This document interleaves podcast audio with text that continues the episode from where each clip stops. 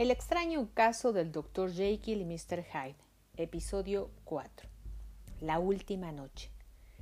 Mr. Utterson estaba sentado junto al fuego una noche, después de cenar, cuando se vio sorprendido por la visita de Poole. Hola, Poole. ¿Qué le trae a usted por aquí? exclamó. Y después de mirarle con más atención, ¿Qué le pasa a usted? añadió. ¿Está malo el doctor? Mr. Utterson, contestó el hombre, allí pasa algo malo.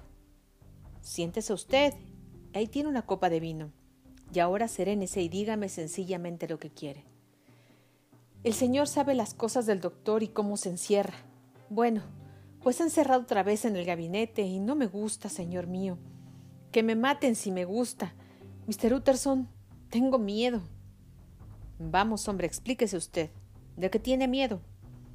He tenido miedo desde hace más de una semana, contestó Poole evadiendo tosudamente la pregunta. Y ya no puedo más. Su aspecto corroboraba ampliamente sus palabras. Su misma urbanidad le había abandonado y, excepto al declarar por primera vez su terror, no había vuelto a mirar al abogado a la cara. En aquel momento estaba sentado, con la copa de vino, no catada, en la rodilla y los ojos fijos en un rincón. No puedo soportarlo ya más, repetía. Vamos, dijo el abogado.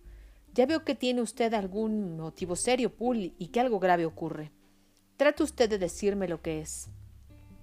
Creo que allí ha habido una mala jugada, respondió Poole con voz ronca. ¿Mala jugada? gritó el abogado asustadísimo, y por consiguiente pronto a encolerizarse. ¿Qué mala jugada? ¿Qué quiere decir este hombre? No me atrevo a decirlo, pero ¿quiere usted venir conmigo a ver por sí mismo?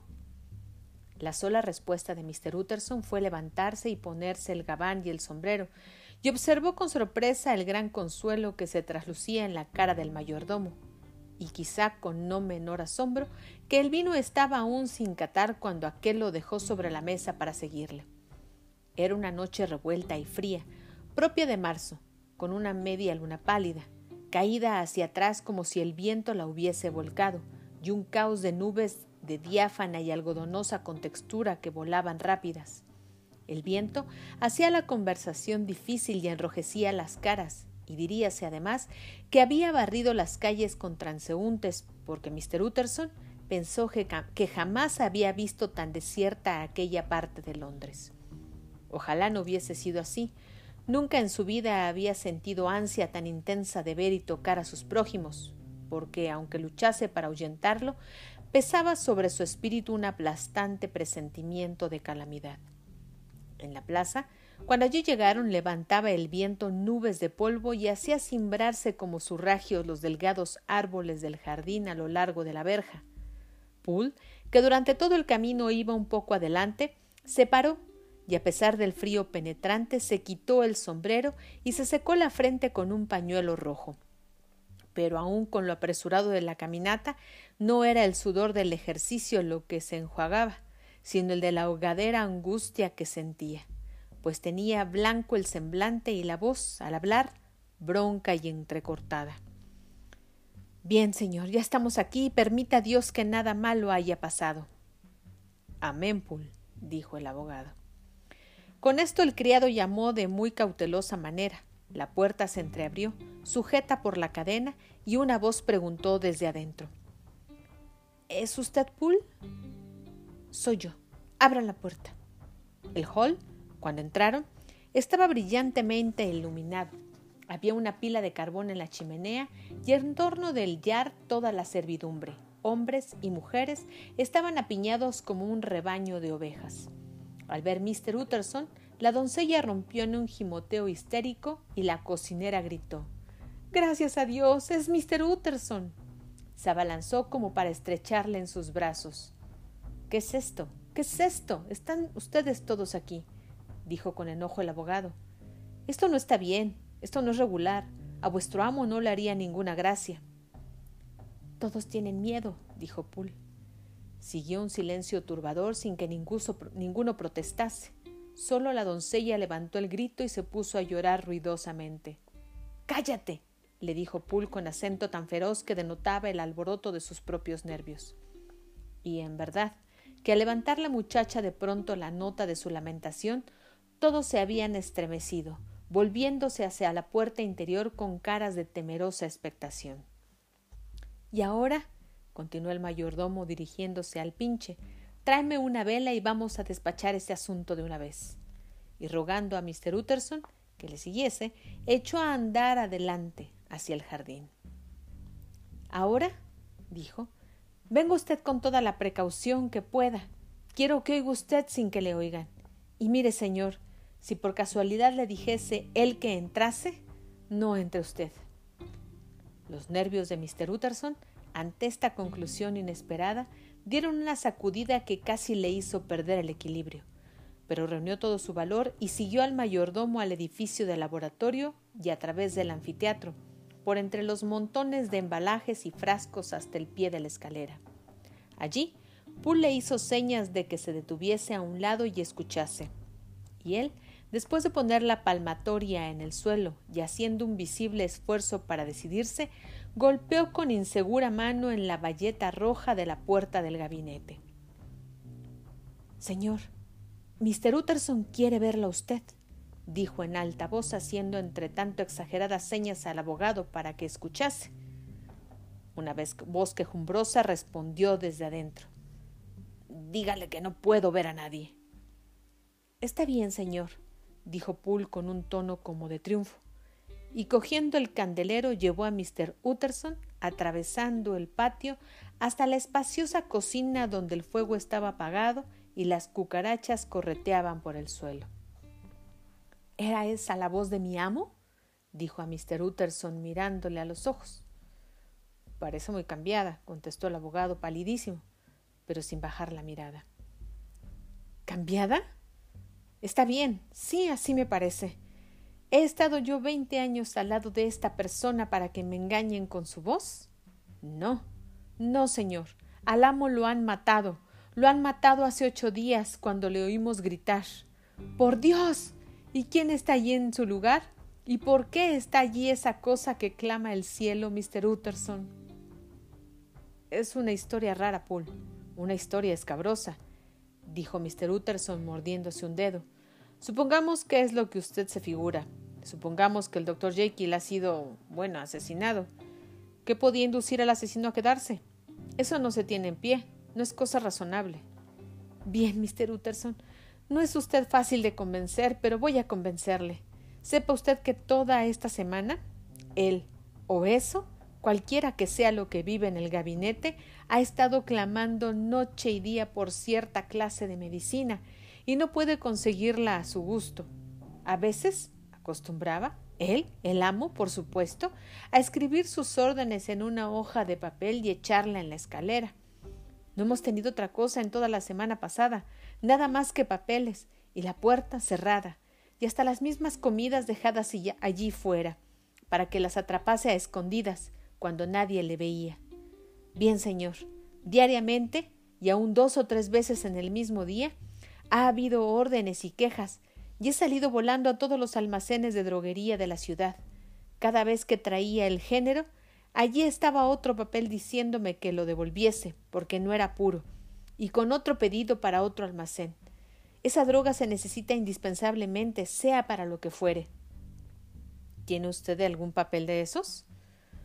Poole se palpó los bolsillos y sacó una nota arrugada, la cual fue examinada cuidadosamente por el abogado, acercándose a la luz. Decía así El doctor Jekyll saluda a los señores Mao y les asegura que su última muestra es impura y completamente inútil para el propósito a caladestina. En el año 1800 les compró una cantidad bastante considerable y ahora les ruega que busquen con el más escrupuloso cuidado y si les queda algo de la misma calidad, que se lo envíen inmediatamente sin reparar en el precio. No cabe ponderar la importancia que esto tiene para el doctor Jekyll. Hasta aquí la nota estaba pergañada correctamente, pero en este punto, con un repentino embarullamiento de la pluma, la emoción del escritor se desbordó. Por Dios, había añadido, búsquenme algo de la de antes. Es una nota extraña, dijo Mr. Utterson y después añadió severamente ¿Cómo es que la tiene usted abierta? El dependiente de Mouse se enfadó mucho y me la tiró, como si fuera basura. Esta es, sin ninguna duda, la letra del doctor. ¿No le parece a usted? Creí que se parecía, dijo el criado mohíno, y después con la voz alterada. Pero ¿qué me importa la letra? Le he visto. ¿Visto? repitió Mr. Utterson. ¿Y qué? Sí, señor. Y fue de este modo. Entré de pronto en el anfiteatro desde el jardín. Parece que se había deslizado fuera para buscar una droga o lo que sea, pues la puerta del gabinete estaba abierta y él estaba allí, al final de la habitación rebuscando entre las jaulas. Levantó la vista al entrar yo, dio como un grito y se lanzó por la escalera al gabinete. No le vi más que un instante, pero el pelo se me puso de punta. Señor, si aquel era mi amo, ¿por qué tenía puesta una careta? Si era mi amo, ¿por qué chilló como una rata y huyó de mí? Le he servido mucho tiempo y ahora. El hombre cayó y se pasó la mano por la cara.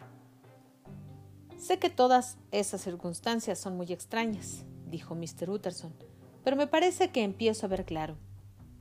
El amo, Poole, tiene evidentemente una de esas enfermedades que a la vez torturan y deforman al que la sufre. De ahí a lo que deduzco el cambio de su voz, de ahí la careta y el que se oculte de sus amigos. De ahí su ansia de hallar esa medicina con la cual el pobre tiene alguna esperanza de llegar a curarse. Y Dios quiera que no se engañe. Esta es la explicación, es espantosa y triste, Pool, pero es natural y sencilla. Se acopla, acopla bien y nos libra de todas las alarmas exageradas. Aquello no era mi amo, dijo el mayordomo, tornando a ponerse pálido en sumo grado. Y esa es la verdad. El amo, y al llegar aquí miró alrededor y se puso a cuchichear, es alto, buen mozo, y aquello era más bien un enano. Utterson quiso protestar. Señor, gritó Poole, ¿Cree usted que no conozco al amo después de veinte años? ¿Cree usted que no sé a dónde llega con la cabeza en la puerta del gabinete, habiéndole visto allí todas las mañanas de mi vida? No, señor. Aquel ser con la careta no ha sido nunca el doctor Jekyll. Dios sabe qué es, pero nunca ha sido el doctor Jekyll, y creo de todo corazón que allí ha habido un asesinato. Poole. Si usted dice eso, mi deber será ponerlo en claro. Con todo lo que deseo no mortificar al amo, con todo lo confuso que me ha dejado esta carta, que parece demostrar que aún vive, creeré mi deber el forzar esa puerta. Eso es hablar, Mr. Utterson. Y ahora viene la segunda cuestión. ¿Quién va a hacerlo? ¿Quién? Usted y yo. Tal fue la valiente respuesta. Muy bien dicho, prosiguió el abogado y ocurra lo que ocurriese, yo he de hacer que no salga usted perjudicado. Hay un hacha en el anfiteatro y puede usted coger el urgón de la cocina. El abogado asió aquel tosco pero pesado instrumento y lo examinó. ¿Sabe usted, Poole? dijo alzando la vista, que usted y yo vamos a ponernos en una situación algo peligrosa? Puede usted decirlo con razón. Conviene entonces que seamos francos. Los dos pensamos más de lo que decimos. Hablemos con claridad. ¿Esa figura enmascarada que usted vio la reconoció? Le diré, señor, fue tan deprisa y la persona iba tan encorvada que no podría jurarlo. Pero si usted quiere decir si era Mr. Hyde. Pues bien, sí creo que era de él. Ve usted, venía a tener la misma estatura y tenía la misma ligereza, y además ¿Qué otro que no fuera él podía haber entrado por la puerta del laboratorio? ¿Y no olvidado que en la época del crimen tenía él todavía la llave? Y eso no es todo. No sé, Mr. Utterson, si vio alguna vez a este Mr. Hyde. Sí, hablé una vez con él. Entonces tiene usted que saber, como todos nosotros, que tenía aquel señor algo estremecedoramente diabólico, una cosa que le daba a uno como un escalofrío. No sé cómo decirlo bien, más que así, sentía uno como una especie de, especie de frío y debilidad en el tuétano. Confieso que sentí algo de lo que usted dice. Así es, señor. Pues bien, cuando aquel ser con la careta saltó como un mono de entre los productos químicos y se escurrió en el gabinete, me corrió una cosa como hielo por el espinazo. Ya sé que eso no es una prueba, Mr. Utterson. Ya he leído lo bastante para saber eso, pero uno tiene su sentir. Y le digo a usted sobre la Biblia que era Mr. Hyde. Sí, sí, dijo el abogado. Mis temores me llevan también por ese camino. Mucho mal me temo que merecido, mucho mal tenía que venir de aquellas relaciones. Sí, de veras, le creo a usted. Creo que han matado al pobre Harry, y creo que su asesino, Dios solo sabe con qué propósito, está aún rondando en el cuarto de su víctima. Bien, seamos vengadores. Llame usted a Bradshaw. El lacayo acudió al llamamiento, muy pálido y nervioso. Anímese usted, Bradshaw, dijo el abogado. Esta angustia les tiene a ustedes así, pero estamos dispuestos a acabar con ella.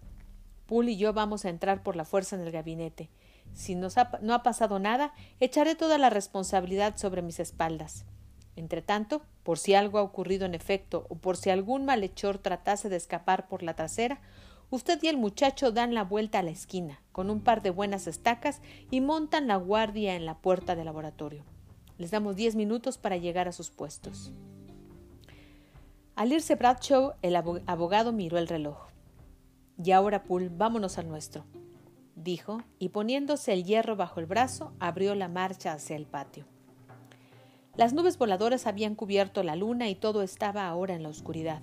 El viento, que solo soplaba a ráfagas en aquella hondonada entre los edificios, agitaba de un lado para otro la luz de la bujía en torno a sus pasos, hasta que llegaron al abrigo del anfiteatro, donde se sentaron a esperar en silencio.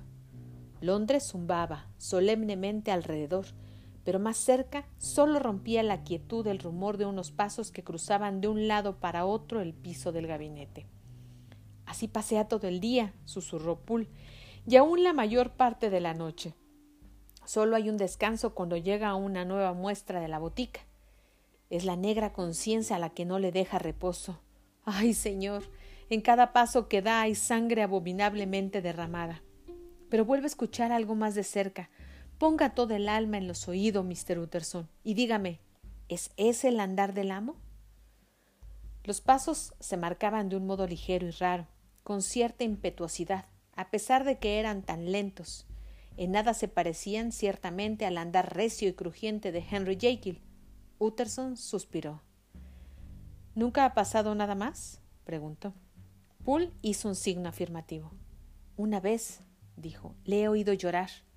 ¿Llorar? ¿Cómo es eso? dijo el abogado sintiendo un repentino estremecimiento de horror. Llorar como una mujer o como un alma en pena. Me salí con el corazón encogido y con ganas de llorar también.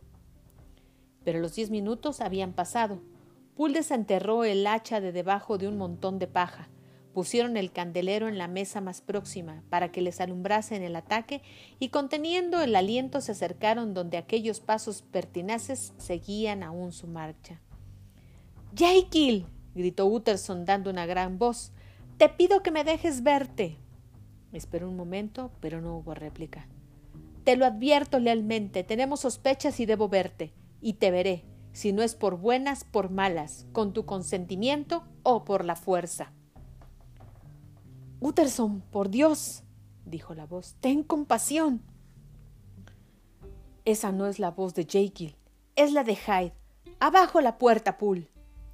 Poole enarboló el hacha. Al golpe se estremeció el edificio y la puerta forrada de bayeta roja saltó contra la cerradura y los goznes. Un horrible alarido como de mero terror animal se oyó en el gabinete.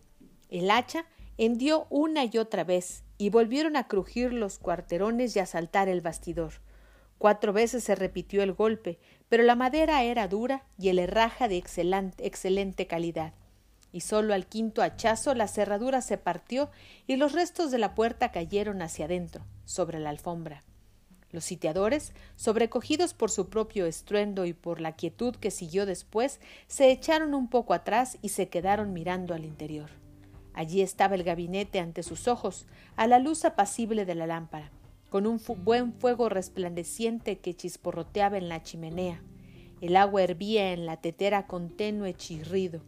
Uno o dos cajones abiertos, los papeles cuidadosamente ordenados en la mesa de trabajo, y cerca del fuego estaban preparadas las cosas para el té. La habitación más tranquila y a no ser por los armarios de cristales llenos de productos químicos, habría dicho también que la más vulgar de Londres. Justamente en el medio yacía el cuerpo de un hombre, dolorosamente contraído y aún agitado con sacudimientos. Se acercaron de puntillas, le dieron la vuelta y contemplaron la cara de Edward Hyde. Estaba vestido con un traje excesivamente grande para él, ropas que correspondían a la corpulencia del doctor. Los músculos de la cara aún se movían con un remedo de vida, pero la vida se había extinguido, y por el frasco roto que tenía en la mano y el fuerte olor a almendras que había a su alrededor, Utterson comprendió que estaba mirando el cuerpo de un suicida. Hemos llegado demasiado tarde, dijo Severo para salvar y para castigar. Hyde ha ido a rendir sus cuentas y ya no tenemos más que hacer que buscar el cuerpo del amo. La mayor parte del edificio estaba ocupada por el anfiteatro, que abarcaba casi toda la planta baja y recibía la luz por arriba, y el resto por el gabinete, el cual formaba otro piso en un extremo y daba al callejón. Un pasillo unía el anfiteatro con la puerta del crucero y el gabinete comunicaba también con ella por una segunda escalera independiente. Había, además, algunos cuartos oscuros y un amplio sótano. Para cada cuarto bastó con una mirada, porque todos estaban vacíos, y el polvo que caía de las puertas demostraba que no se habían abierto de mucho tiempo atrás. El sótano, además, estaba atestado de toda suerte de trastos del tiempo del cirujano predecesor de Jekyll, y ya en la antesala les previno de la inutilidad de más investigaciones el desprendimiento de un manto de telas de araña que había tenido sellada la puerta por muchos años. Por ninguna parte había traza de Henry Jekyll, muerto o vivo. Poole dio una patada en las losas del pasillo. Aquí debe estar enterrado, dijo escuchando el ruido. O puede haber escapado, dijo Utterson y se volvió para examinar la puerta de la calle. Estaba cerrada y junto a ella, en las losas, encontraron la llave ya enmohecida. Esto no es señal de haberse usado, observó el abogado. ¿Usado? repitió un pool. ¿No ve usted que está rota? como si la hubiesen aplastado de una patada. Sí, y las roturas están también oxidadas. Ambos miraron asustados. Pool, continuó el abogado, no entiendo nada de esto. Volvamos al gabinete. Subieron la escalera en silencio y echando una mirada medrosa de vez en cuando al cadáver, se pusieron a inspeccionar con más detenimiento lo que había en el gabinete. En una mesa se veían trozos de trabajos de química, varios montoncitos medidos de una sal blanca en platillos de cristal, como preparados para un experimento que al desgraciado le habían impedido realizar. Esta es la misma droga que siempre le traía yo, dijo Poole, y en aquel momento el agua que hervía en la tetera se desbordó con un ruido alarmante. Esto los llevó hacia la chimenea, donde la butaca estaba arrimada cómodamente al fuego y el servicio de té dispuesto al lado del que había de sentarse, hasta con el azúcar en la taza. Había varios libros en un estante y uno abierto junto a las cosas del té. Utterson vio con asombro que era un ejemplar de una obra piadosa que Jekyll tenía en gran estima, anotado de su propia mano con atroces blasfemias. Después llegaron en su revista al espejo de cuerpo entero, en cuya diáfana profundidad miraron con involuntario horror, pero esta vez inclinado de manera que sólo vieron el rosado fulgor de la lumbre jugueteando en el techo, las llamas reflejándose, cien veces repetidas, en el frente de cristales de los armarios, y sus propias caras, pálidas y temerosas, inclinadas para mirar. Este espejo, señor, ha visto algunas cosas raras, murmuró Poole. Y seguramente ninguna tan extraña como él mismo, contestó el abogado con el mismo tono. ¿Por qué? ¿Para qué, Jekyll? Y se contuvo en esta palabra con un mismo entremecimiento, pero venciendo aquella debilidad, prosiguió. ¿Para qué podía necesitarlo Jekyll? Tiene usted razón, dijo Poole. Siguieron después con la mesa de trabajo. En el pupitre, entre los papeles pulcramente arreglados, se hallaba, en primer término, un sobre grande con el nombre de Mr. Utterson escrito de mano del doctor. El abogado lo abrió y cayeron al suelo varios pliegos. El primero era un testamento redactado en los mismos términos extravagantes que el devuelto por él algunos meses atrás y que había de servir como testamento en caso de muerte o como acta de donación en caso de desaparición. Pero en lugar del nombre de Edward Hyde, leyó el abogado con indecible asombro el de Gabriel John Utterson. Miró primero a Poole, Después volvió a mirar el papel y por último al malhechor muerto, tendido sobre la alfombra. Pierdo la cabeza, dijo. Ha estado este aquí como dueño absoluto todos estos días. No tenía motivos para quererme. Tenía que estar frenético al verse sustituido y no ha hecho desaparecer este documento. Cogió después el que le seguía. Era una breve carta de letra del doctor que llevaba la fecha al comienzo. Poole, gritó el abogado, estaba vivo y ha estado aquí hoy mismo. No es posible que se le haya hecho desaparecer en tan poco tiempo. Debe de vivir aún y habrá huido. Pero entonces, ¿por qué huir y cómo? Y siendo así, ¿podemos nosotros aventurarnos a declarar que esto ha sido un suicidio? Tengamos mucho cuidado. Me temo que si no aún podamos traer sobre el amo alguna tremenda catástrofe. ¿Por qué no lee el señor la carta? preguntó Poole. Porque tengo miedo, respondió solemne el abogado, y Dios quiera que no haya causa para ello. Y con esto se acercó el papel a los ojos y leyó. Mi querido Utterson, cuando ésta llegue a tus manos, habré desaparecido, no sé en qué manera, porque eso no alcanzo a prevenirlo pero mi instinto y todas las circunstancias de mi inexpresable situación me dicen que el fin es seguro y que debe llegar pronto. Vete pues y lee primero el relato que Lanyon pensaba dejar en tu poder, según me advirtió, y por si te importa saber más, ahí tienes la confesión de tu indigno y desdichado amigo, Henry Jekyll. ¿No había un tercer pliego? preguntó Utterson. Aquí está, señor, contestó Poole y le dio un voluminoso paquete lacrado en varios sitios. Mr. Utterson se lo metió en el bolsillo. Yo no diría nada de este papel, dijo. Si el amo ha huido y está muerto, quizá podamos salvar al menos su buen nombre. Son ahora las diez. Tengo que irme a casa y leer estos documentos con calma. Pero estaré de vuelta antes de medianoche y avistaremos entonces a la policía. Salieron, cerrando tras ellos la puerta del anfiteatro.